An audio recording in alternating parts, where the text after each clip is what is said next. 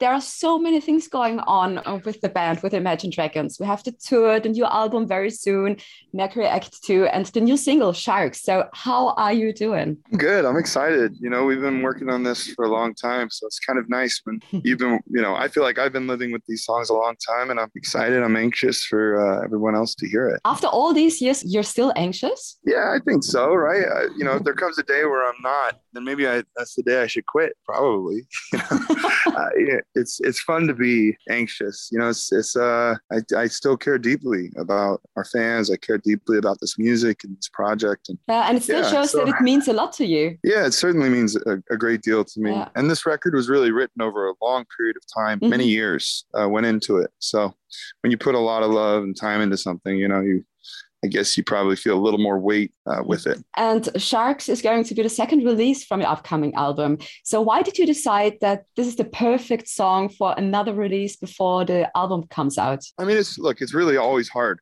to choose that, to be honest with you, especially because this record is has a lot of songs on it. It's mm-hmm. it's a mm-hmm. big record. You know, I I can't give you a great answer to that. I think that uh, I, I want every like I don't think one song's more important than the next. To be honest, it's like all your babies, your children. Mm-hmm. It's like asking mm-hmm. a mother like, why do you think this child is your favorite child? And you're like, well, it's not yeah. really my favorite child, but I love it equally. Uh, so it just felt right. It was kind of a gut, yeah, yeah. to be honest. So what I've seen, you haven't played the song live yet. Is there a chance hearing that song live for the first time here in Austria?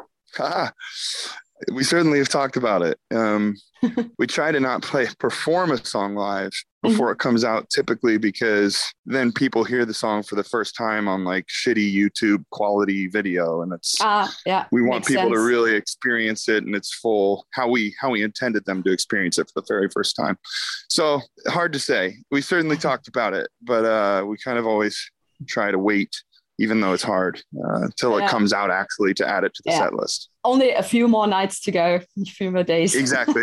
Very true. and how does it feel, especially playing a new song live for the very first time? Oh, it's, I mean, it's always your favorite song to perform because mm-hmm.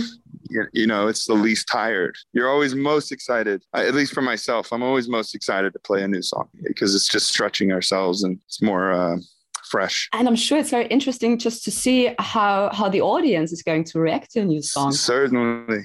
Yeah, yeah you really learn a lot, actually. You learn very quickly if people like the song or not when you play it live, you know, because yeah. Uh, you yeah, I remember the very first time we played Radioactive live, um, knowing we when we performed it, I just was I could tell that something was special with it. Uh, yeah. and, but I couldn't tell until we played it live. So you really learn a lot when you play a song live. So we'll see. Yeah. And I just wanted to say, um, your sound in general of the Imagine Dragons, it's just so amazing, especially when you have very good speakers. I mean, you just feel every song. You don't just hear it, you just feel it. So how long does it take for you in the studio during the recordings until you know, okay, the song is finished now? oh, well, thank you. I mean, we certainly work really hard and are quite meticulous and probably a little over the top OCD with trying to get the little details to, to shine and sound right. So we certainly put a lot of love and effort and uh, different songs take different amount of times to create. But this record, you know, has been written over a three, four year period. So I've been living with these songs for a long time and continue to make adjustments and changes to, to get it just right. So we certainly put a lot of effort into it. And um, Mercury Act 1 was released last year in September. Now, Mercury Act 2 will be released very soon in July. Who came up with the idea? Hey, let's do this sequel thing. We kind of knew it very early on when we were in the studio with Rick Rubin, the producer.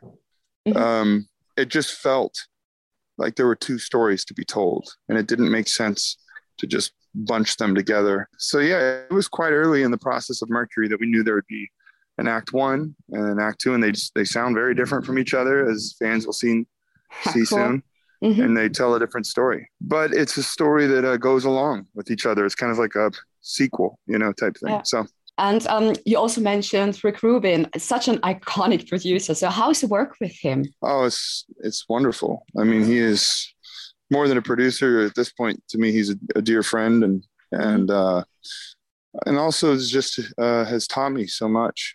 He is a mentor. He is um, very wise and, and and kind and thoughtful and you know critical in the right ways. he, he certainly has shaped me as a musician a lot mm-hmm. over the last couple of years working with him. And I, I just had to, to think about um, your first show I've, I've seen. So that's 10 years ago. I saw one of your shows here in Vienna at Flex, a very small venue. And now you're going to play at Ernst Happel Stadion, a very huge show. And some days ago, you played at Pinkpop Festival.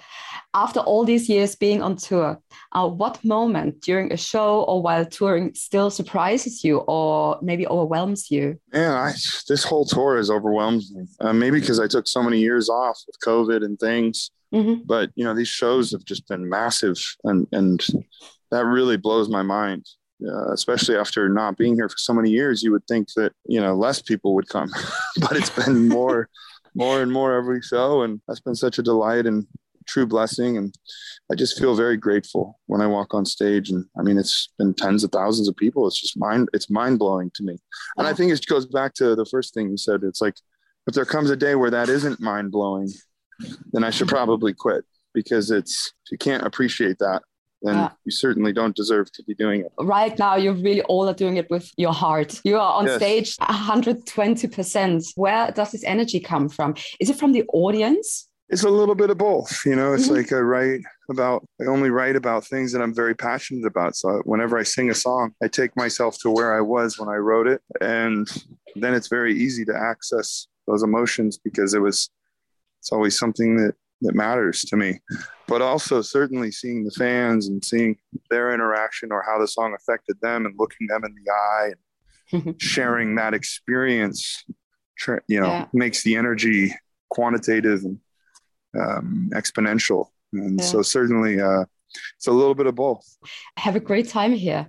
Thank you so much. I really appreciate it. And uh, I'm excited for the show as well.